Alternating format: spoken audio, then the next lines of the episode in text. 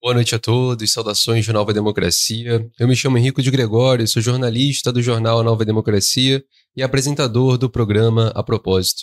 É um prazer tê-los aqui novamente na edição 95 do programa A Propósito, ainda na forma de plantão Palestina, para que a gente possa acompanhar de perto os recentes desenvolvimentos na faixa de Gaza, na Cisjordânia, em Israel e em toda a região do Oriente Médio ampliado. A gente deseja boa noite aos espectadores e espectadoras que estão aqui conosco, a irmã Palestina, a Carla Silva Ribeiro Coelho, a Laura Gomes, o Miguel Arcanjo, a irmã Palestina, o Marcos Oliveira e o Luciano Egulte, dentre outros espectadores e espectadoras que já acompanham o nosso programa. A gente pede também que vocês compartilhem o link do nosso programa nas redes sociais, nos grupos é, de aplicativos de mensagem, porque isso ajuda muito a repercussão do programa. Quanto mais pessoas a gente tem aqui, e mais sinais de gostei, mais comentários no chat, mais o YouTube compartilha a nossa live na sua própria plataforma e ajuda muito para que a gente tenha o máximo de pessoas aqui conosco, acompanhando os desdobramentos da guerra de libertação nacional do povo palestino. Portanto, compartilhem o vídeo, marquem o sinal de gostei, se inscrevam no canal caso vocês não sejam inscritos, e comentem aqui bastante no chat ao vivo. A gente hoje vai falar de situações importantes que têm se desenvolvido no Oriente Médio. Nos últimos minutos, antes de entrar aqui no ar, a Guarda Revolucionária Iraniana realizou ataques com mísseis contra uma base Yankee no Iraque, próximo à embaixada. Informações ainda estão circulando, a gente ainda está apurando a situação para ter uma noção bem precisa sobre o que aconteceu as diversas informações já circulam nos aplicativos de mensagem da Resistência Nacional Palestina. A gente teve também ataques imperialistas, é, a gente teve aliás, um acompanhamento da situação daqueles ataques imperialistas contra o Iêmen. Então, os Estados Unidos atacou junto com o Reino Unido diretamente o Iêmen na semana passada, mas isso não desestabilizou e nem reduziu a capacidade de ataque dos Houthi no Iêmen. Inclusive, os Houthi atingiram um navio Yankee nas últimas horas, a gente vai acompanhar isso também.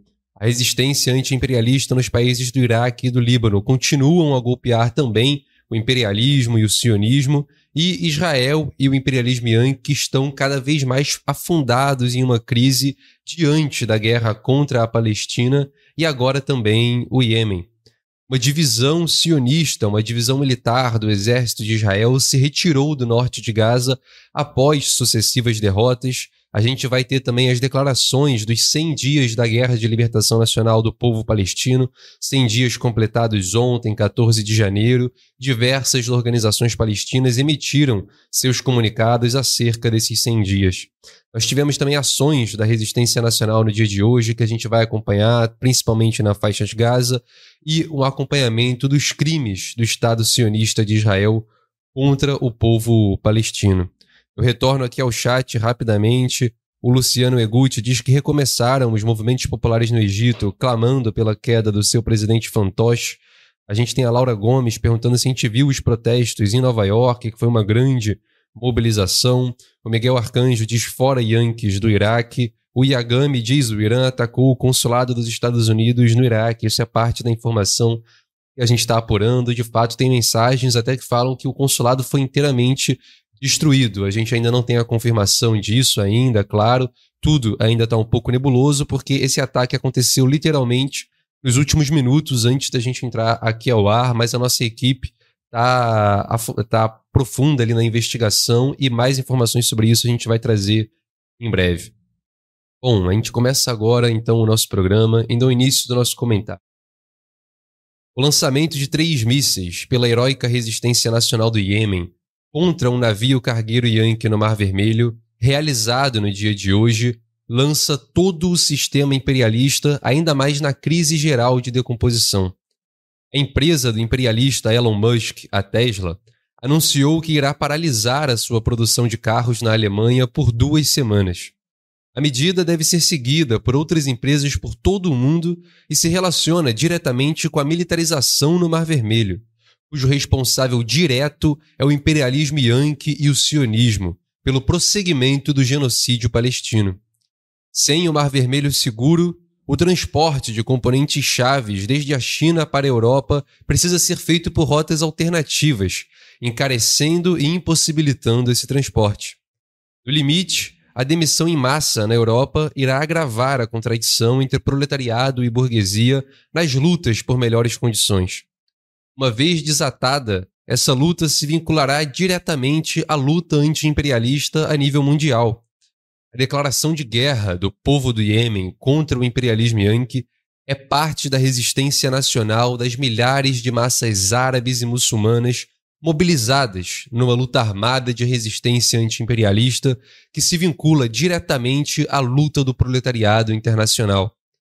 Também por esse aspecto, ela é expressão do novo período de revoluções que o mundo está adentrando. Há 20 minutos atrás, divulgou-se que a Guarda Revolucionária Iraniana direcionou mísseis a bases militares, bases militares yankees no Iraque. O corpo da Guarda Revolucionária Islâmica do Irã reivindica a operação que teve como alvo a base dos Estados Unidos em um aeroporto em Erbil, no Iraque. Em anexo está a documentação, a gente vai ver aqui, está a documentação do momento em que os mísseis balísticos causaram impacto bem como todo o momento do seu lançamento. Além disso, há relatos de que explosões foram ouvidas próximas ao consulado Yankee no Iraque. A gente vai transmitir aqui o vídeo do lançamento desses mísseis. Novamente, isso aconteceu há 30 minutos atrás. O lançamento desse. Vou colocar aqui em tela cheia para que a gente possa ver, ver melhor. O lançamento desse conjunto de mísseis contra uma base militar dos Estados Unidos localizada em Erbil, no Iraque. Há relatos de que diversas explosões foram ouvidas lá na região de Erbil e que o consulado norte-americano foi atingido. A notícia ainda está em apuração, a gente faz questão de destacar isso, e ao longo do programa a gente vai trazer mais informações sobre esse feito que, se confirmado, vai ser um feito extremamente importante das últimas semanas, sobretudo no que tange à regionalização da guerra. Segundo analistas, os ataques imperialistas ao Iêmen não prejudicaram a capacidade dos Houthis de atacar navios. Os ataques pontuais contra as instalações dos Houthis não reduzirão a capacidade do grupo nem os impedirão de atacar navios no Mar Vermelho, afirmou Omar Haman, membro do Conselho do Oriente Médio para Assuntos Globais. O que os Estados Unidos e o Reino Unido estão fazendo não é estrategicamente justificável, disse ele ao monopólio de imprensa Al Jazeera. Os Estados Unidos e o Reino Unido estão ignorando a origem da crise, que é o genocídio em Gaza. Eles estão tentando evitar uma escalada regional mais ampla por meio de ações militares contra os pontos críticos que estão ocorrendo como resultado do que está acontecendo em Gaza, disse ele ainda falando de Washington. Apesar de não ser do interesse dos imperialistas uma escalada regional da guerra, o pesquisador iemenita Nicholas Broomfield também afirmou ao Al Jazeera que estamos no meio de um, de um ciclo de escalada. É difícil não ver uma escalada regional mais ampla, concluiu ele. Segundo o relatório, as capacidades dos Houthis foram reduzidas, mas permanecem praticamente intactas após os ataques imperialistas. Agentes yankees disseram ao New York Times que estão tentando encontrar alvos para atacar, já que os rebeldes iemenitas esconderam grande parte do seu armamento e ainda podem ameaçar a navegação. Essa sexta-feira, duas ondas de ataques liderados pelos Estados Unidos atingiram mais de 60 alvos em 28 locais. Outro ataque com mísseis no sábado foi descrito como uma ação de acompanhamento pelo Comando Central dos Estados Unidos. Citando dois agentes Yankees, o New York Times informou no sábado que os ataques degradaram cerca de 20 a 30% da capacidade ofensiva dos Houthis, com grande parte do restante escondido e fora de perigo. Antes dos ataques, os Houthis moveram ou ocultaram grande parte de suas capacidades ofensivas, que são em grande parte montadas por transportadores móveis. E apesar dessa degradação de 20 a 30% que os militares Yankees afirmam, a gente tem a continuação tranquila da atividade militar do Houthi ali no Mar Vermelho, como a gente viu hoje no navio cargueiro dos Estados Unidos que foi atingido diretamente com armas apropriadas. Militares yankees afirmaram que um navio de propriedade dos Estados Unidos foi atingido em um ataque com um míssil Houthi no dia de hoje. A declaração militar dá conta de um míssil balístico antinavio que atingiu um navio de contêineres com bandeiras da ilha Marshall, de propriedade e operado pelos Estados Unidos hoje, dia 15 de janeiro. Anteriormente, um navio britânico já havia sido atacado por um míssil na costa de Aden, ali no sul do Iêmen. O porta-voz das Forças Armadas do Iêmen, general de brigada Yahya Sari, deu uma declaração sobre a ação. Ele disse foi: Conduzimos uma operação militar na qual atacamos um navio dos Estados Unidos perto de Aden e obtivemos acertos diretos. Consideramos todos os navios e embarcações de guerra dos Estados Unidos e da Grã-Bretanha envolvidos na agressão contra o nosso país como alvos hostis. Confirmamos que a resposta aos ataques dos Estados Unidos e da Grã-Bretanha virá inevitavelmente. Além disso, qualquer novo ataque não ficará sem resposta e sem punição, prometeu ele. Ele adicionou ainda que continuaremos a realizar nossas operações militares e aplicaremos a decisão de impedir a navegação israelense nos mares Arábico e Vermelho até que a agressão contra Gaza cesse. Confirmamos a continuação do, continuação do movimento comercial nos mares Vermelhos e Arábico para todos os destinos, exceto para os portos da Palestina ocupada, também precisou ele, sinalizando que os únicos navios atingidos são aqueles que se direcionam para o porto de Eilat, único porto sob controle do Estado sionista de Israel. Por fim, ele conclui que confirmamos a continuação da adoção de todas as medidas defensivas e ofensivas dentro do direito de defender e confrontar a agressão dos Estados Unidos e da Grã-Bretanha. E no Líbano, uma infiltração em uma base militar nas fazendas Shibá feriu quatro soldados sionistas, e o movimento Hezbollah promoveu vários ataques contra o Estado sionista. A imprensa sionista relatou que quatro soldados das forças de ocupação foram feridos nas fazendas Shibá, que é um território do Líbano ocupado pelo exército de Israel, em um confronto armado no sábado com uma célula que se infiltrou numa base militar. O hospital Rambam, em Haifa, porém, relatou que cinco soldados foram enviados para lá com ferimentos graves. A imprensa sionista confirmou que um colono foi morto e outros dois ficaram feridos após o lançamento de foguetes pelo Hezbollah do sul do Líbano em direção ao assentamento de Oval, no norte do território conhecido como Israel.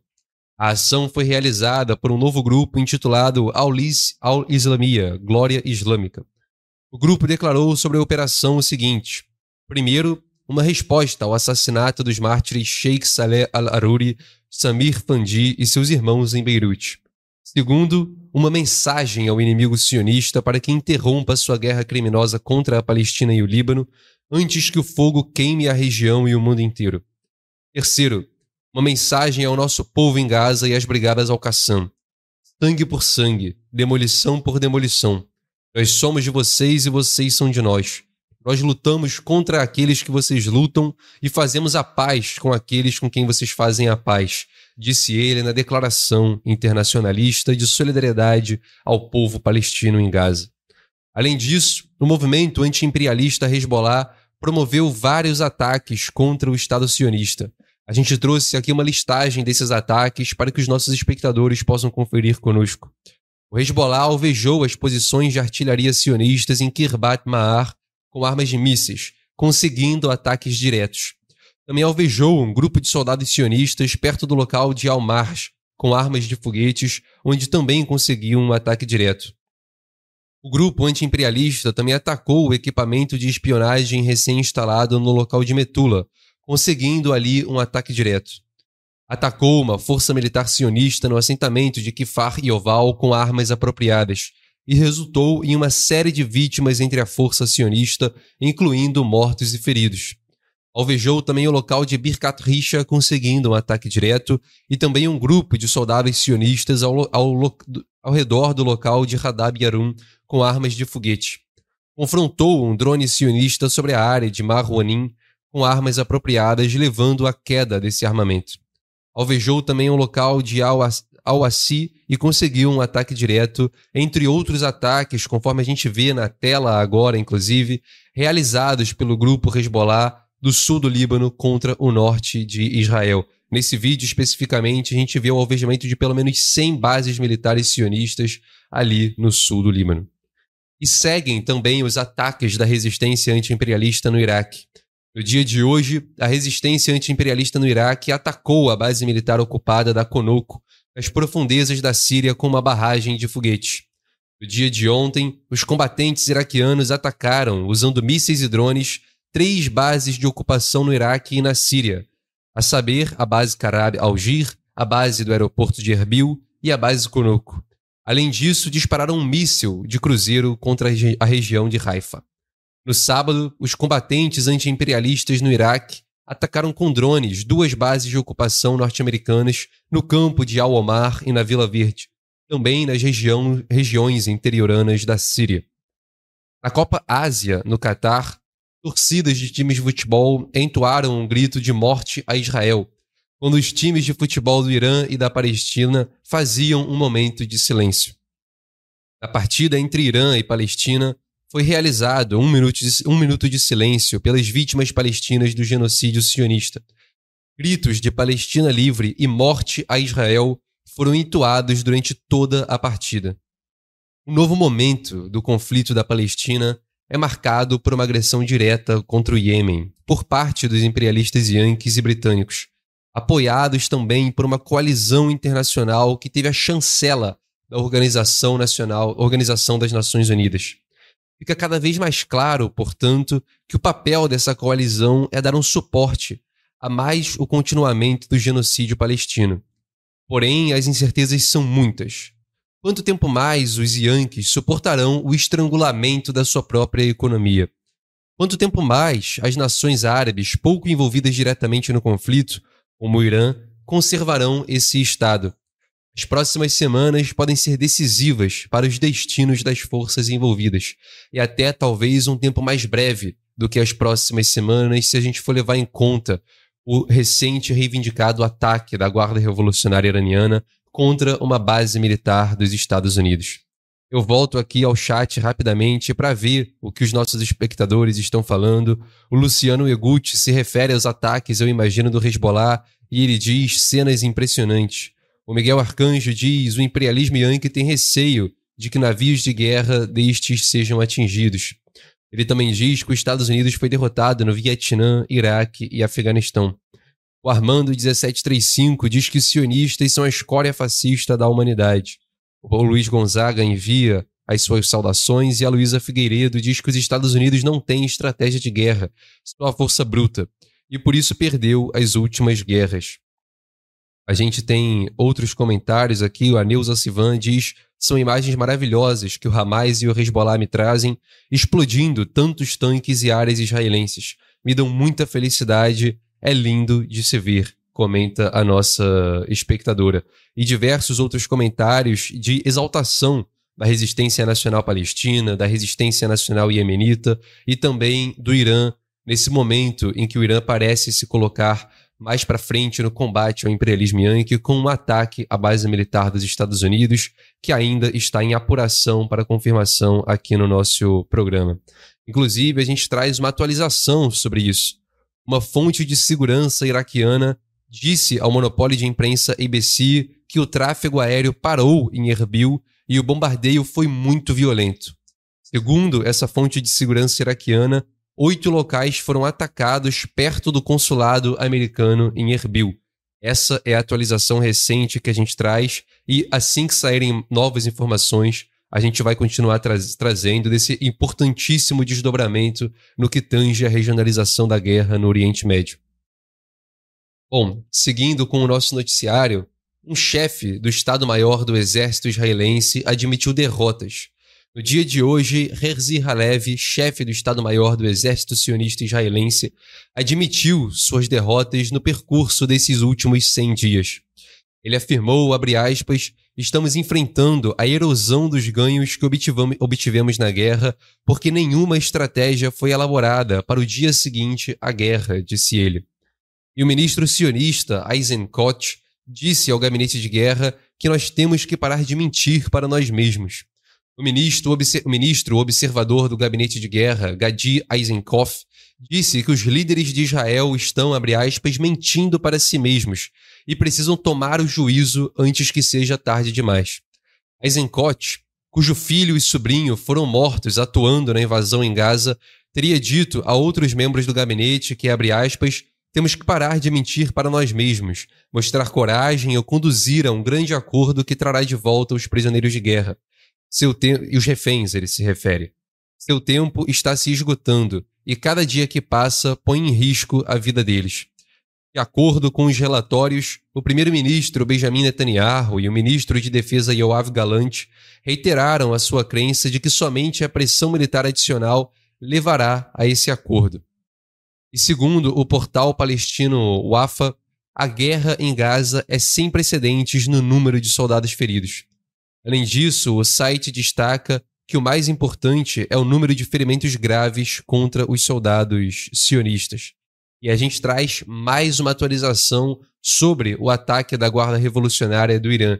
É uma atualização urgente, porque em uma terceira declaração, a Guarda Revolucionária do Irã afirmou que, abre aspas, o corpo da Guarda Revolucionária Islâmica, em resposta às recentes atrocidades do regime sionista, ao martirizar os comandantes da Guarda e da Frente de Resistência, com superioridade militar de inteligência e controle sobre os quartéis generais e movimentos desse regime na região, atacou e destruiu com mísseis balísticos um dos principais quartéis generais de espionagem do regime sionista Mossad na região do Kurdistão iraquiano. Essa sede era um centro para desenvolvimento de operações de espionagem e para o planejamento de atividades terroristas na região, especialmente em nosso querido país. Asseguramos à nossa querida nação que as operações ofensivas da Guarda Revolucionária Islâmica continuarão até que a vingança pelas últimas gotas de sangue dos mártires seja feita. Conclui assim o terceiro comunicado da Guarda Revolucionária Islâmica do Irã sobre o ataque que, segundo as informações da Guarda, foram feitos uma, contra uma das principais bases militares do Mossad ali na região do Kurdistão iraquiano, conforme eles se referem. Se isso se confirmar, novamente será um importantíssimo desdobramento na regionalização da guerra e a concretização das promessas das autoridades iranianas de que os ataques sionistas contra os generais iranianos na Síria e outros ataques feitos pelo regime, pelo regime sionista contra o Irã outros países do Oriente Médio não passariam impunes. A gente vai agora à informação de que a divisão sionista fugiu do norte de Gaza após uma derrota acachapante. O porta-voz militar das brigadas Mujahideen, Abu Bilal, afirmou sobre a retirada da, da, da 36ª Divisão do Exército Sionista no norte de Gaza. A retirada da 36ª Divisão das frentes de combate pelo inimigo sionista é resultado dos ataques da resistência que humilharam o exército derrotado arrastando o seu nariz no chão. Essa retirada reflete a extensão das perdas infligidas a seu maquinário, unidades de elite e soldados. O exército sionista, por sua vez, afirma que a divisão se retira para descanso e treinamento, segundo as suas informações. Nos últimos 80 dias, a 36ª Divisão operou nos bairros de Zeitum, Chat, Shejaia e Rimal, também na cidade de Gaza. Perdão, esses bairros que ficam localizados na cidade de Gaza. E justamente nesses bairros foi onde o exército sionista sofreu as suas maiores perdas, com a morte de quase uma dezena de oficiais em emboscadas, assim como a destruição de um sem número de tanques. A gente vai transmitir aqui na tela as cenas dessa retirada das forças sionistas expulsas da faixa de Gaza pela resistência nacional palestina. Então a gente vê os tanques que restaram, muitos desses tanques foram completamente destruídos pelos mísseis Al-Yassin 105 da Resistência Nacional Palestina e os mísseis e escavadeiras que restaram abandonam aí a faixa de Gaza. A gente tem também informações de que agora também na fronteira do Egito, em Nitzan, 20 pessoas armadas não identificadas abriram fogo contra soldados sionistas na fronteira. Três militares israelenses, incluindo uma mulher, ficaram feridos. O regime terrorista israelense também confirmou o ataque como um incidente ali próximo à fronteira. A gente vai também à notícia de que o cerco tem se fechado contra o imperialismo yankee e Joseph Biden como personificação em protestos massivos. A gente teve um protesto realizado ao lado da Casa Branca, na capital Washington, onde milhares de massas se manifestaram contra a guerra, a, contra a guerra na Palestina e afirmaram que não votariam em Joseph Biden nas próximas eleições. Elas afirmaram 100 votos para Joseph genocida. é, um rechaço absoluto ao Joseph Biden, que é o candidato mais cotado pelo Partido Democrata para sua reeleição na próxima edição da farsa eleitoral Yankee. Então, não satisfeitos em serem pegos desprevenidos no dia 7 de outubro, os sionistas insistem em repetir os seus erros. Com base na arrogância de marionete dos Yankees, tentam mascarar que sua retirada militar se dá num contexto de crescente isolamento internacional. A cada ação vitoriosa da resistência nacional palestina, portanto, mais perto ficam os sionistas do seu colapso completo. A gente interrompe o noticiário rapidamente para fazer um pedido de apoio rápido aqui ao jornal A Nova Democracia. O jornal A Nova Democracia, como vocês sabem, se sustenta unicamente com o apoio dos seus espectadores, ouvintes, leitores, amigos e amigas, bem como na venda dos seus produtos. Vocês podem apoiar o jornal A Nova Democracia, se assim vocês desejarem, pelo código QR que está aqui do meu lado na tela. Basta vocês lerem esse código com a câmera do celular. Vocês não vão ler com um aplicativo do banco, então não abram o aplicativo do, do banco para lerem esse código, PR, esse código QR. Abram a câmera do, celu a câmera do celular, perdão, leiam o código QR e vocês serão automaticamente direcionados para uma página na web. Nessa página vocês podem selecionar a melhor forma de enviar o código Pix. Vocês podem também cadastrar o seu cartão de crédito na Google e, por meio disso, fazer um super chat ou uma doação de super sticker aqui no YouTube pelo chat onde vocês estão comentando. Além disso, a gente tem o sistema Catarse, que é um sistema de apoio mensal ao jornal A Nova Democracia. No catarse.me barra AND, você pode escolher um dentre cinco valores diferentes para apoiar mensalmente o jornal A Nova Democracia. E nisso você também vai receber recompensas por esse apoio.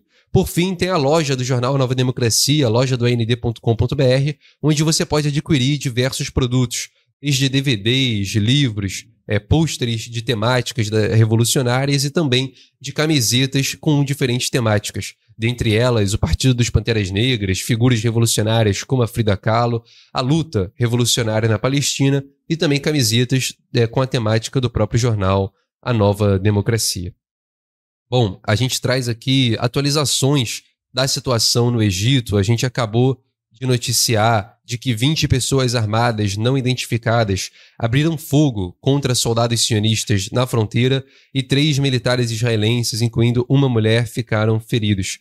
O desdobramento que a gente traz é que helicópteros israelenses disparando dentro do território do, dentro do território egípcio, perto da fronteira de Nitzana. Os helicópteros têm prestado apoio às forças sionistas envolvidas em confrontos contínuos na fronteira egípcia. A gente vai trazer em breve mais atualizações sobre essa situação em desenvolvimento. Bom, a gente vai ler aqui rapidamente um artigo do jornal A Nova Democracia sobre a resistência nacional palestina. O artigo ele pode ser lido na íntegra no site do jornal A Nova Democracia. Bom, o artigo ele é, eu vou botar aqui na tela e pedir para os companheiros do apoio técnico compartilharem aqui. O artigo, novamente, ele pode ser lido no site do jornal A Nova Democracia, anovademocracia.com.br, e ele é intitulado A Superioridade Palestina 100 dias após a Operação Dilúvio de Al-Aqsa. O artigo ele se inicia com o parágrafo Os 100 dias desde o início da Operação Dilúvio de Al-Aqsa, lançada pela Resistência Nacional Palestina comprovaram, dentre as muitas verdades sobre a luta revolucionária das massas em geral e a luta palestina em particular, uma questão crucial: a capacidade elevadíssima de manejo político e militar das massas armadas empreendidas em uma guerra justa. No dia 7 de outubro, mais de 100, mais de mil combatentes do Hamas inundaram o território dominado pelo Estado de Israel em uma potente ofensiva tática. A ofensiva contou com apoio aéreo e marítimo. Tudo estava planejado. Pelo ar, drones avançaram sobre as cercas de Israel e impediram o funcionamento de armas automáticas posicionadas em torres militares. No mesmo plano, combatentes em parapentes motorizados atravessaram as linhas sionistas para dar apoio aos guerreiros que, pelo chão, atravessaram as cercas explodidas por dispositivos cuidadosamente colocados em mais de 40 pontos da divisão entre Israel e a faixa de Gaza. A entrada ocorreu a pé, com motos e caminhonetes. e não tardou a ser seguida por milhares de palestinos não combatentes, mas que se somaram à ofensiva com os combatentes organizados na ofensiva militar da Guerra por Libertação. As tropas patriotas mostraram um domínio surpreendente do território ocupado pelos sionistas. Até mesmo a operação em bases militares de alta segurança foram feitas com precisão, sinalizando o conhecimento das estruturas internas desses prédios pelos combatentes palestinos. Esse artigo, novamente, ele foi feito como uma análise dos 100 dias desde a Operação Dilúvio de Al-Aqsa e ele pode ser lido no site anovademocracia.com.br. A gente do programa a propósito recomenda que os nossos espectadores, depois do programa, leiam e compartilhem ao máximo o artigo, bem como as outras matérias do portal A Nova Democracia. A gente teve também um discurso do porta-voz do porta-voz militar das brigadas Mártir Isaldin Al-Qassam, o Abu Obeida, e esse discurso foi, feita, foi feito no centésimo dia do dilúvio de Al-Aqsa. A gente vai transmitir aqui também o vídeo, os companheiros do apoio técnico vão colocar na tela. A batalha do dilúvio de Al-Aqsa apresentou um modelo de como o punho pode se chocar com o espinho e como foi o destino do nosso povo que a ocupação veementemente racista, nazista, se tornasse a entidade mais grotesca perante o mundo inteiro, ora esmagando seu orgulho e respondendo à sua arrogância em 7 de outubro, ora confrontando sua brutalidade e seus crimes em uma batalha histórica que parece fruto da imaginação e um caminho do impossível, iniciou assim o Abu Obeida o seu pronunciamento. Não havia escolha a não ser ativar a força que possuíamos para lembrar ao mundo que essa terra e esse caminho têm homens, pessoas e protetores. Assim surgiu a epopeia de 7 de outubro, que era fazer com que esse ocupante e suas gangues pagassem o preço. As gangues que cometeram massacres durante 100 anos contra o nosso povo, ocuparam a primeira quibla dos muçulmanos e tentaram aniquilar o nosso povo e eliminar a sua existência. Essas indústrias das armas palestinas não teriam sido úteis diante do arsenal norte-americano sujo que enfrentamos nas mãos dos mercenários sionistas no campo de batalha, se não fosse pela indústria militar, se não fosse pela indústria mais importante que possuímos, que é a indústria do ser humano lutador, o combatente da resistência palestina, cuja vontade e determinação de enfrentar os assassinos dos seus avós e pais, os profanadores de seu país e os ocupantes do solo de sua terra natal, nenhuma força na Terra pode enfrentar. O que a tecnologia dos mísseis, os tanques fortificados e as aeronaves modernas, com as suas armas mortais, farão diante da força da fé de um combatente que passa dois meses ou mais em uma posição defensiva, aguardando o avanço das forças e esperando derrotar o seu inimigo e cumprir a sua missão, acreditando na justiça de sua causa.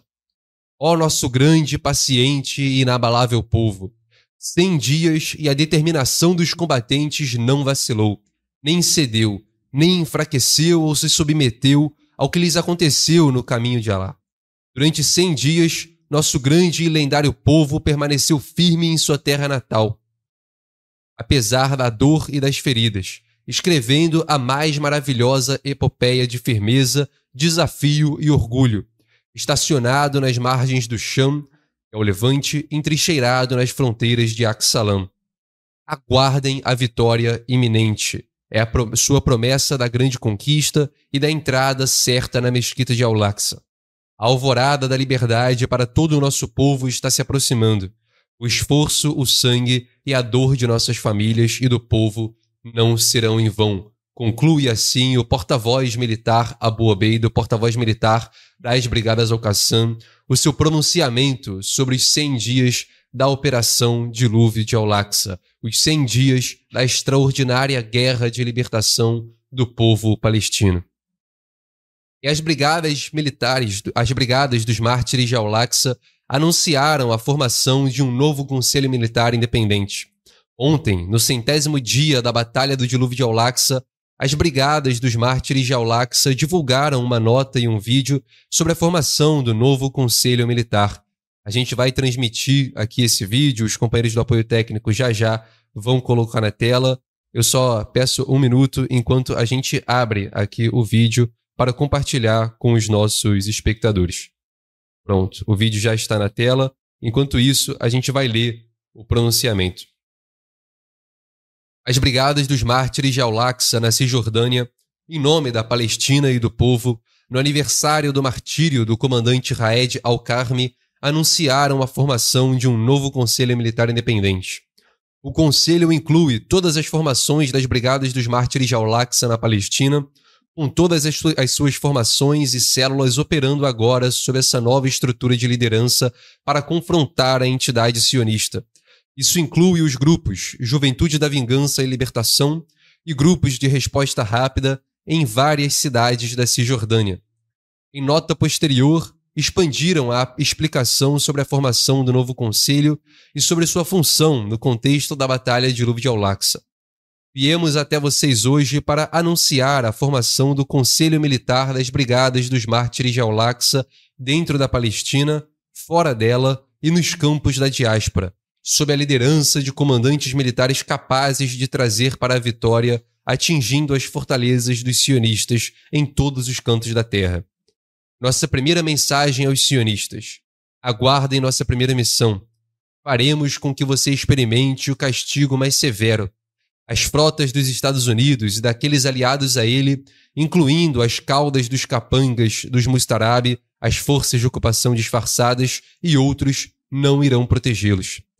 Além disso, afirmaram que dirigimos a nossa mensagem à resistência no Líbano, aos campos da diáspora e aos leões do Iêmen e do Iraque. Estamos convosco até o último suspiro para a libertação da amada Palestina, para repelir a agressão em terras árabes. Em quinto lugar, a nossa mensagem aos rebanhos de colonos. Faremos com que vocês experimentem o que conheçam e o que conheceram e iremos matá-los em todos os assentamentos que habitarem em nossas terras até que os deixem ou que morram. Conclui assim o pronunciamento sobre a nova formação do novo Conselho Militar das Brigadas, de, Brigadas dos Mártires de Al-Aqsa na Palestina. E no dia de hoje, no centésimo primeiro dia de guerra, uma ação guerrilheira de massas foi realizada próximo a Tel Aviv, matando pelo menos um colono e ferindo 20. Uma ação guerrilheira espontânea das massas foi realizada hoje, próximo a Tel Aviv, por dois palestinos. Segundo informações, um parente dos dois palestinos que realizaram a operação foi assassinado por sionistas na entrada de Bani Naim nas últimas semanas. O Hamas se pronunciou sobre a ação, afirmando que a operação de guerrilha Hanaana é uma resposta natural aos massacres da ocupação e à sua agressão contínua contra o nosso povo palestino. A declaração do Hamas continuou e afirmou que os heróis do nosso povo e os combatentes e a ascensão de Rafah e Jenin continuarão a defender o nosso povo, nossa terra e nossos locais sagrados contra o criminoso inimigo nazista. O sangue de crianças e civis desarmados derramado pela máquina de guerra sionista na Cisjordânia e em Gaza será uma maldição para a ocupação e seus colonos terroristas, que não encontrarão segurança em nossa terra ocupada. O Hamas afirmou ainda que mobilizou a sua juventude revolucionária em toda a Cisjordânia e Al-Quds convocando-a a intensificar a luta e a revolução até que a ocupação nazista seja derrotada, nossas terras e locais sagrados sejam libertados e o nosso Estado palestino, com Al-Quds como capital, seja estabelecido. Já a Frente Popular para a Libertação da Palestina, FPLP, afirmou que, abre aspas, as operações da FEDAI, a resistência, são capazes de gerar vitória nessa batalha. E acrescentou que, abre aspas, o dever nacional hoje exige que cada palestino enfrente a guerra de genocídio abrangente travada pelo inimigo contra o nosso povo. A tentativa do inimigo de isolar sucessivamente as comunidades palestinas deve ser enfrentada com um levante e uma resistência abrangente com todas as suas ferramentas. E a gente recebeu nesses últimos minutos um super chat do espectador Júnior Holanda que enviou cinco reais com a mensagem como nos disse o grande timoneiro, a lógica do imperialismo é o fracasso. A lógica do povo é lutar até a vitória final. Viva a resistência nacional, diz ele. A gente agradece o envio do superchat e também a mensagem muito pertinente. Bom, voltando à nossa notícia, a gente volta àquela, àquela notícia que a gente está apurando ainda sobre um desenvolvimento de confrontos ali na fronteira do Egito. Algumas mensagens nesses últimos minutos dizem ter relação com o caso de Mohamed Salah Ibrahim, de 23 anos. Seriam companheiros dele que entraram em confronto. Em junho de 2023, um policial egípcio o policial egípcio Mohamed Salah Ibrahim, de 23 anos, matou três soldados israelenses e feriu mais dois, comovido pela causa palestina. E ao que parece, esses confrontos que foram noticiados agora, nos últimos minutos, são de companheiros do Mohamed Salah Ibrahim, que também iniciaram esses confrontos contra aqueles militares sionistas. A gente traz aqui também notícias de ações da resistência nacional palestina. A Jihad Islâmica Palestina reivindicou um ataque com foguetes no sul de Israel, em Sderot e também nas áreas vizinhas. A imprensa sionista afirmou que 14 foguetes foram disparados do norte de Gaza em direção a Israel, com sirenes de alerta soando em Nir-An, Mefalzim e Sderot.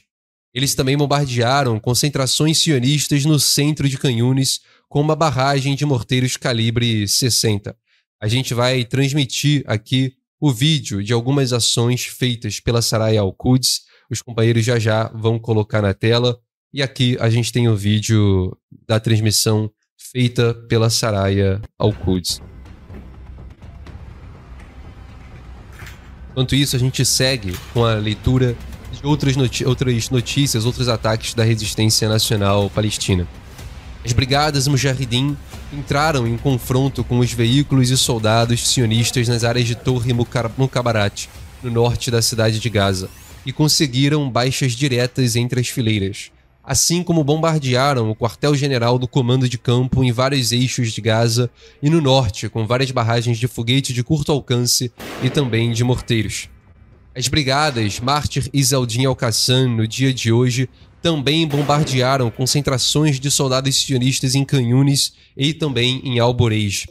Eles também atacaram uma força de infantaria sionista com metralhadoras, causando baixas humanas de cinco soldados sionistas e detonaram um dispositivo antipessoal Raadia em uma força de infantaria sionista que avançava em direção a uma abertura de túnel em Canhunes. Além disso, destru destruíram uma retroescavadeira sionista no mesmo local. Já nas últimas 48 horas, as operações das forças do mártir Omar al-Qassim na faixa de Gaza resultaram no alvejamento de uma aeronave inimiga com um sistema de defesa aérea portátil SAM-7, na destruição de cinco veículos e na morte ou ferimento de mais 15 oficiais, de mais de 15 oficiais e soldados das forças inimigas.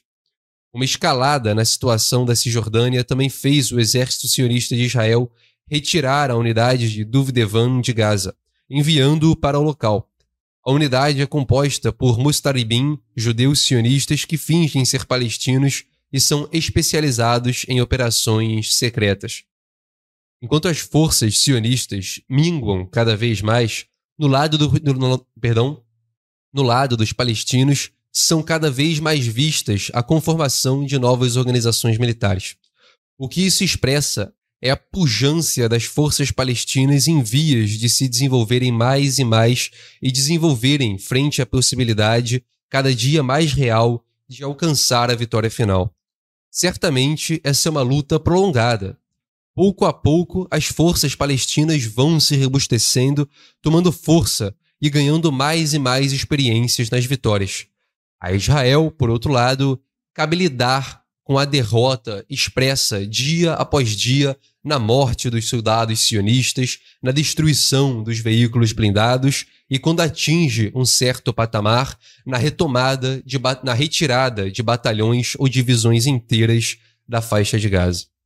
A gente tem aqui relatos também não confirmados de que o, um ataque do, da Guarda Revolucionária Iraniana matou Peshral Majid H e Safin Dizai, Ishral Majid H é o presidente do Empire World e do Falcon Group. E também Perdão, as informações estão um pouco confusas aqui que acabaram de sair, mas ambos, é, tanto o Peixral Majid quanto o Safin Zaei, são colaboradores próximos de Massoud Barzani e têm relações estreitas com o regime sionista. E segundo as informações que saíram, o ataque da Guarda Revolucionária Iraniana matou esses ambos colaboradores do regime sionista. A gente também traz aqui imagens da sede do Mossad que aparentemente foi assim, atingida e a gente vai colocar aqui na Terra para compartilhamento. As imagens foram, foram disponibilizadas por Sulaiman Ahmed, que é um jornalista investigativo que tem acompanhado de perto o conflito lá no Oriente Médio, e essas são as imagens aparentes aí da sede do quartel-general da agência de espionagem sionista que foi atingido pelo ataque da Guarda Revolucionária Iraniana. Novamente, essas informações estão saindo agora, enquanto a gente segue com o nosso programa, portanto, ainda dependem de uma confirmação mais sólida e mais robusta. Mas o próprio Sulaiman Ahmed tem, tem cobrido muito bem a situação no Oriente Médio com informações muito precisas e muito sólidas. As informações, ao que indicam, então, parecem ser verdade, não só pelo vídeo, mas pelo pronunciamento da Guarda Revolucionária Iraniana, ao que tudo indica esse importante quartel-general do Mossad, é, nesse quartel-general do Mossad no Iraque, foi de fato atingido pelo ataque da Guarda Revolucionária Islâmica do Irã. E os confrontos lá na fronteira de Nitzana, no, no Egito, também prosseguem. Então, muitos desdobramentos aí da regionalização da guerra e dos ataques cada vez mais robustos contra os militares e as bases do regime sionista. Dois prisioneiros sionistas foram assassinados em um bombardeio israelense, segundo as brigadas de Al-Qassam. No dia de hoje, de acordo com as brigadas Al-Qassam, os prisioneiros sionistas Yossi Sharaab e Tisse Frisky foram mortos em um bombardeio do exército sionista de Israel em Gaza. Essa notícia certamente fará agravar também as pugnas dentro da sociedade israelense e as cobranças dos parentes dos prisioneiros de guerra em cima do primeiro-ministro israelense para que seja tomada uma medida concreta para a troca dos, dos prisioneiros de guerra palestinos por prisioneiros palestinos que estão nas masmorras do regime sionista.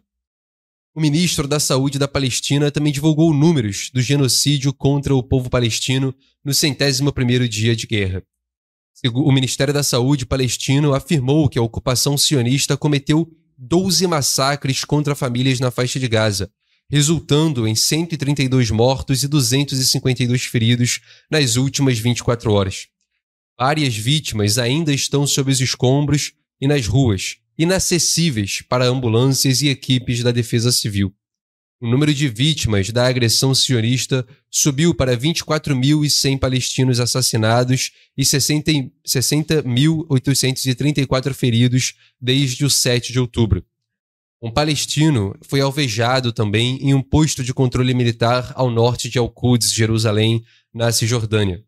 O Crescente Vermelho Palestino afirmou que um homem palestino foi ferido por tiros das forças de ocupação sionistas perto do posto de controle militar de Calândia, a norte da cidade ocupada de Al-Quds. E a gente tem novos desenvolvimentos da situação no Iraque.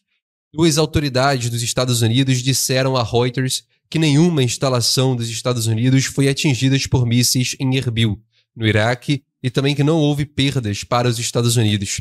Já uma fonte de segurança iraquiana para a ABC disse que o tráfego aéreo foi interrompido em Erbil e o bombardeio foi muito violento.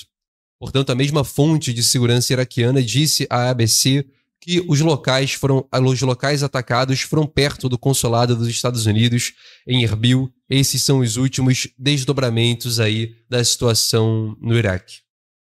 A gente recebeu um superchat aqui também da apoiadora Marlene Costa. Ela envia dois reais pelo superchat eu só estou tentando encontrar aqui exatamente a mensagem dela. Ela envia Palestina Resiste com bandeiras e símbolos ali de apoio à resistência nacional palestina.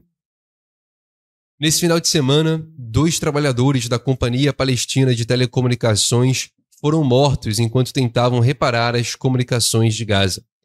Dois trabalhadores da Companhia Palestina de Telecomunicações foram mortos enquanto trabalhavam na reparação da rede de comunicações em Canhunes.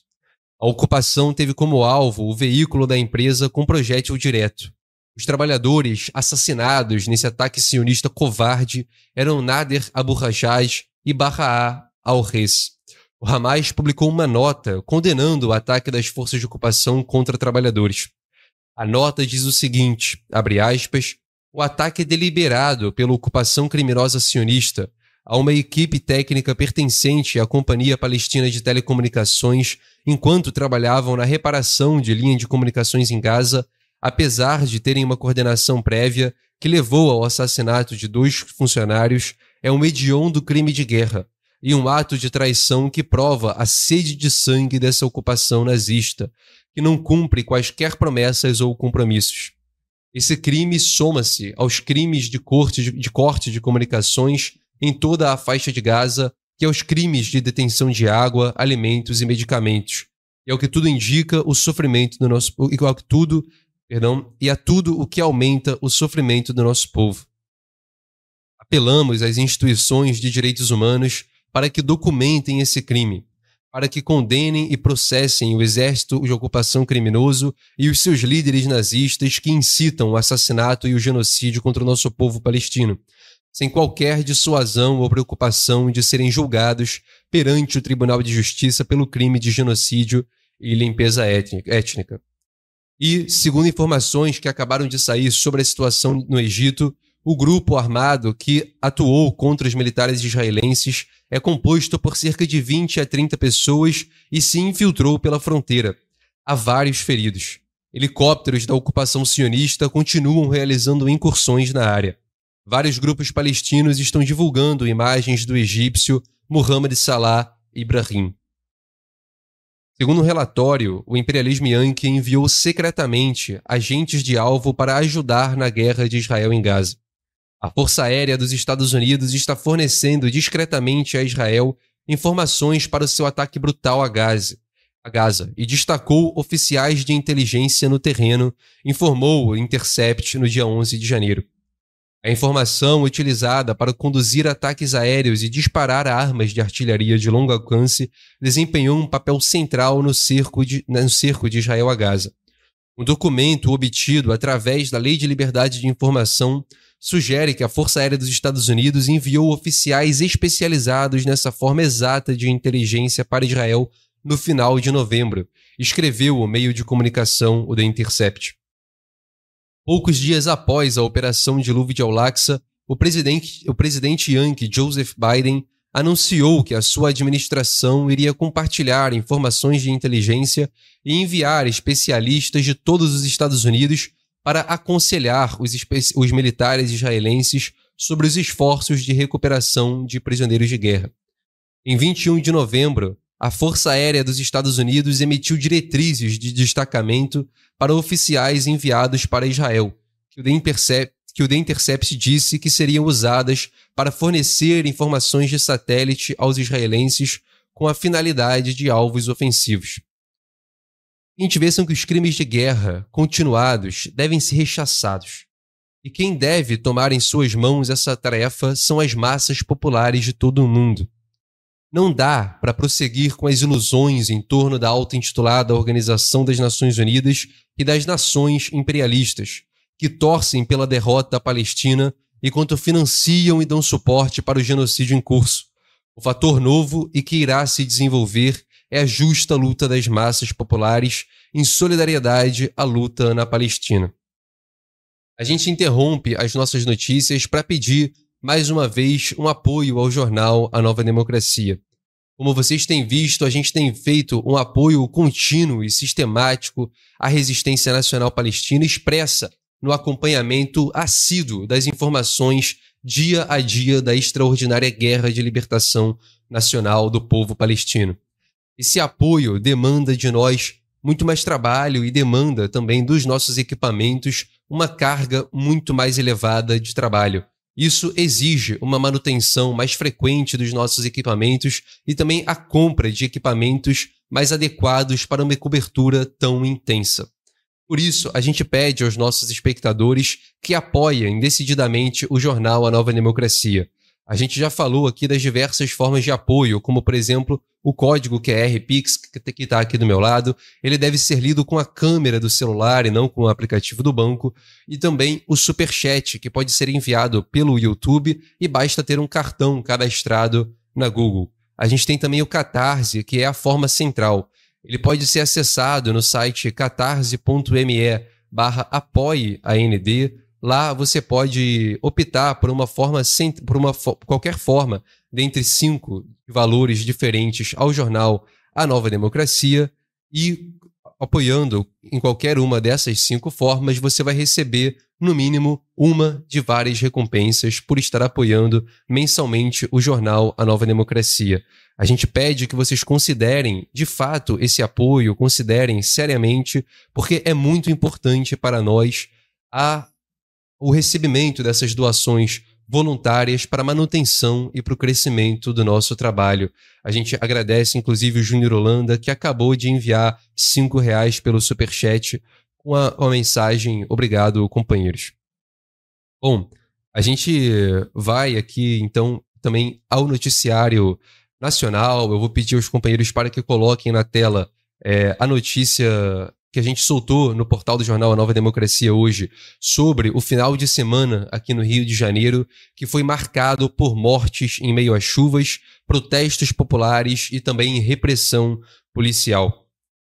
Essa matéria foi feita pelo jornalista do jornal Nova Democracia, Arthur Moraes, e pode ser lida na íntegra no portal anovademocracia.com.br, junto com diversas outras matérias sobre a política nacional e a política internacional. O número de mortos em decorrência das fortes chuvas que afetaram o Rio de Janeiro nos dias 13 e 14 de janeiro subiu para 12 na última atualização emitida no dia 15 de janeiro. O número continua crescendo conforme continuam os efeitos da calamidade resultante do encontro das tempestades com a falta de infraestrutura. De sábado até as últimas horas, ruas foram registradas alagadas em diversos pontos do estado, sobretudo na Baixada Fluminense. Na mesma região, moradores têm protestado em frente a centros de apoio social. Eles acusam o Estado, o Estado de responsabilidade sobre a calamidade e exigem compensações imediatas. O governador Cláudio Castro, por sua vez, estava em uma viagem à Disney. As chuvas começaram na noite de sábado e se prolongaram de forma espaçada pelo final de semana, com variações a depender da região. Cinco rios transbordaram, sendo eles o Rio Botas em Nova Iguaçu e Belfor Roxo, o Rio dos Macacos em Paracambi, o Rio Engenhoca em Niterói e o Rio Alcântara em São Gonçalo. Todas as regiões por onde esses rios passam são carentes de estruturas sólidas para aguentar tanto as tempestades quanto os efeitos das inundações dos rios. Como consequência, ruas e casas foram completamente inundadas em Nova Iguaçu, Belfor Roxo, São João de Meriti e Duque de Caxias, todos municípios da Baixada Fluminense. Passados dois dias das enchentes, diversos bairros da cidade seguem em situação de alagamento. Muitos moradores que perderam tudo seguem sem ter para onde ir enquanto outros mal conseguem saber a extensão dos danos nas estruturas das moradias, uma vez que as casas continuam alagadas. Outros estão proibidos de irem trabalhar pela impossibilidade de atravessar as ruas lotadas de água. Um vídeo publicado em uma rede social nesse dia 15 de janeiro mostra moradores utilizando uma lancha para sair de casa no bairro de Pilar, em Duque de Caxias. A gente vê aqui esse vídeo a rua completamente alagada, a água ali entrando no veículo e em casas que são mais baixas, certamente também inundando, alagando os cômodos, enquanto os moradores precisam usar de uma lancha, um bote para se locomover pelas ruas do município. E essas chuvas são recorrentes, são anuais. Todo ano, a região metropolitana e serrana do Rio de Janeiro recebe as chamadas chuvas de verão. Apesar disso, todos os governos mantêm a mesma estrutura pluvial, muitas com mais de 150 anos. O monopólio de imprensa, como diz a, como a Rede Globo, ignora esse aspecto. e faz um grande alarde focando na dor dos que perderam tudo e deixaram impunes, nas sombras e, deixam impunes, perdão, nas sombras os verdadeiros culpados.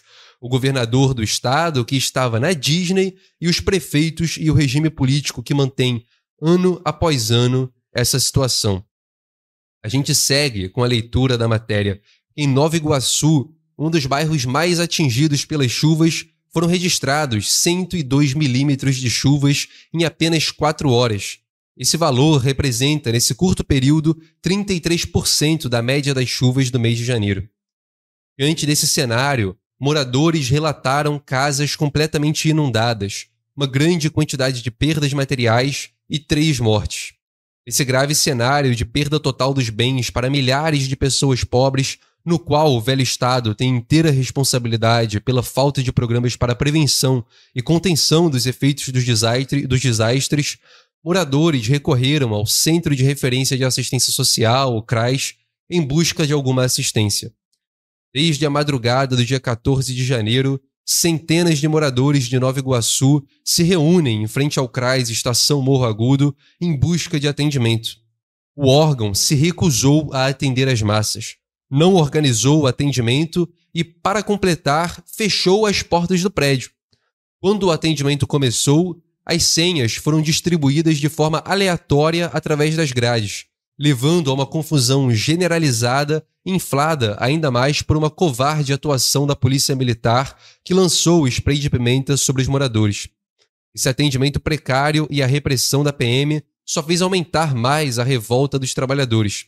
O morador denunciou ao monopólio de imprensa que não souberam organizar tem gente com criança, gente passando mal, gente sem água, e eles começam a jogar ali a senha como se fosse para bicho, achando que o povo é bicho, diz ele. E sem absolutamente nada para mitigar a situação, muitos desses moradores contam apenas com a solidariedade do próprio povo através de campanhas de arrecadação feitas sem o apoio do velho Estado. No momento em que esses moradores se organizam para reivindicar que o Centro de Assistência Social cumpra o seu papel, eles são covardemente agredidos pela polícia militar. Isso demonstra como é a forma de lidar com o povo pelo velho Estado. A negligência seguida da repressão. Mais negligência seguida da de mais repressão. Mais negligência e quando as massas se revoltam, o máximo de repressão. E aí, claro, com o aumento da revolta, o órgão seguiu a empregar esses métodos do velho Estado. O CRAS também acionou a polícia militar contra os moradores desesperados pelo atendimento e teve esse, essa agressão feita com spray de pimento, pimenta contra crianças, idosas e todos os outros trabalhadores que perderam os bens e foram atingidos pela PM. Nas redes sociais, os moradores seguiram com as demonstrações de revolta por meio de vídeos e publicações. O internauta condenou as falas do vereador Júnior Zúios, do Partido dos Trabalhadores, de Duque de Caxias. Esse vereador, em 2023, vangloriou-se das obras de macrodenagem com a construção de 1.500 metros de canais. Ele disse ainda que as enchentes nunca mais aconteceriam. As cobranças do povo foram incontestáveis, uma vez que, uma vez que compararam a fala de Uios com os vídeos das ruas completamente alagadas. Júnior Uyos, do PT, chegou até a agradecer a parceria com o governador genocida Cláudio Castro na ocasião de construção dessas enchentes. A gente tem aqui a publicação desse internauta que disse que a casa do pai dele chegou a subir 60 centímetros de água. Teve casa subindo um metro. Isso porque a incrível prefeitura, ironiza ele, fez um canal na Manual Teles e não fez o escoamento para o bairro a água demorou mais de 24 horas para escorrer. E diz ainda que vocês, se referindo aos vereadores, brincaram com a vida. O governador reacionário do Rio de Janeiro também não foi poupado pela sua negligência esdrúxula. Quando as chuvas começaram, Cláudio Castro estava na Disneylândia, nos Estados Unidos. Mesmo com as notícias das enchentes a partir da madrugada de domingo, o Castro só resolveu terminar o seu passeio relaxante na segunda-feira. Quando retornou, deu a famosa solução: solicitar recursos do governo federal e nada dizer sobre as mudanças estruturais na cidade para resolver o problema das enchentes ou de como que ele garantiria o pagamento das compensações a todos os moradores afetados. O povo tem razão em condenar Cláudio Castro e todos os seus aliados políticos na Baixada Fluminense. Sejam eles dos partidos bolsonaristas ou do PT, o descaso com o povo é exatamente o mesmo. Cada dia mais fica claro o jogo de empurra-empurra com as responsabilidades por esses crimes continuados contra o povo, e fica claro que esse jogo é uma prática de todos os políticos reacionários. Por fim, o governo federal também tem a sua parcela de responsabilidade nesse caso, como teve em vários outros. Enquanto, a, enquanto cria alardes acerca da factual crise climática, reduz drasticamente as verbas empenhadas para a prevenção de desastres. O ano de 2023 foi o ano no qual houve a menor destinação de verbas públicas com esse propósito em 14 anos. E a gente lembra, lembra que o ano de 2023 foi um ano marcado por estiagens no norte, enchentes no sul e também as enchentes e deslizamentos aqui no sudeste. Fato absurdo ao levar em consideração que é crescente as ocorrências de profundos e fenômenos climáticos extremos. Aqui a gente tem um gráfico feito pela redação da Nova Democracia que mostra justamente a baixa no orçamento destinado ao controle e prevenção de desastres naturais. Ao reduzir as verbas para a prevenção de desastres, ignorar a necessidade de construção de obras públicas de infraestrutura de drenagem necessárias para mitigar enchentes e negligenciar o amparo às massas impactadas severamente pelos eventos climáticos extremos, o velho Estado segue aplicando a mesma receita que ocasiona, ocasiona em consecutivos anos de desastres naturais, no quais as vítimas são sempre as mesmas. As massas mais pobres do país, moradores de bairros periféricos e favelas. O jornal A Nova Democracia se solidariza com os moradores do Rio de Janeiro afetados pelas consequências das recentes chuvas. Nós seguiremos acompanhando as consequências e trabalharemos arduamente para investigar os verdadeiros responsáveis por esses crimes contra o povo carioca, bem como em divulgar todos os protestos populares contra a situação de calamidade imposta pelos políticos reacionários. Bom, a gente termina aqui esse bloco da política nacional e no encerramento do nosso programa a gente trata ainda sobre o ataque do Irã aos aparatos militares dos Estados Unidos e do Mossad. O ataque aparentemente furou as defesas do imperialismo. E sobre o Egito, as forças de ocupação sionistas anunciaram oficialmente em um comunicado que vários de seus soldados foram feridos por tiros disparados por homens armados que se infiltraram do Egito nos territórios palestinos ocupados. Então, aquela informação que a gente trouxe ao longo do programa de hoje foi confirmada de que esses militares sionistas foram feridos e possivelmente mortos em decorrência desse ataque desse grupo de homens armados na fronteira do Egito com a Palestina. Cabe agora confirmar a origem desse ataque, a origem desse grupo e se foram feitas de fato por companheiros do Muhammad, o policial que, em 2021, se eu não me engano, fez um ataque contra militares sionistas em solidariedade à resistência nacional palestina. Bom, a gente vai encerrando o nosso programa por aqui. Eu desejo saudações de nova democracia a todos os nossos espectadores que agora, nessa fase final, mandam, mandam mensagens de Viva a Palestina, como a Luísa Figueiredo, Viva a luta do povo, como Miguel Arcanjo. É, a gente tem outros comentários também, como a irmã palestina, que diz que a redução de verbas para catástrofes foi, foi feita ainda no desgoverno Bolsonaro. O Miguel Arcanjo diz abaixo a farsa eleitoral e muitos outros comentários aqui de exaltação da resistência nacional palestina. O Emerson Jesus dos Santos pergunta sobre o prefeito do Rio de Janeiro, exatamente, o Eduardo Paz, esse canalha, reacionário, também de longa data aqui do Rio de Janeiro, também merece ser responsabilizado pela falta de obras estruturais aqui na cidade do Rio de Janeiro, a fim de resolver o problema das enchentes, ainda mais ele que já esteve na gestão aí da prefeitura do Rio de Janeiro diversas vezes e nunca resolveu os problemas estruturais que afetam a cidade do Rio de Janeiro e permitem aí o alagamento, a enchente e a morte dos cidadãos cariocas. Portanto, Eduardo Paz, como coloca muito bem o Emerson, é inteiramente aí responsável também pela morte é, dos cidadãos cariocas nas recentes enchentes e pela perda dos bens, inclusive casas inteiras, também do povo carioca. A Laura Gomes diz que horror, o povo dentro da lama. E outros também é, se solidarizam com o povo carioca e o povo fluminense como um todo.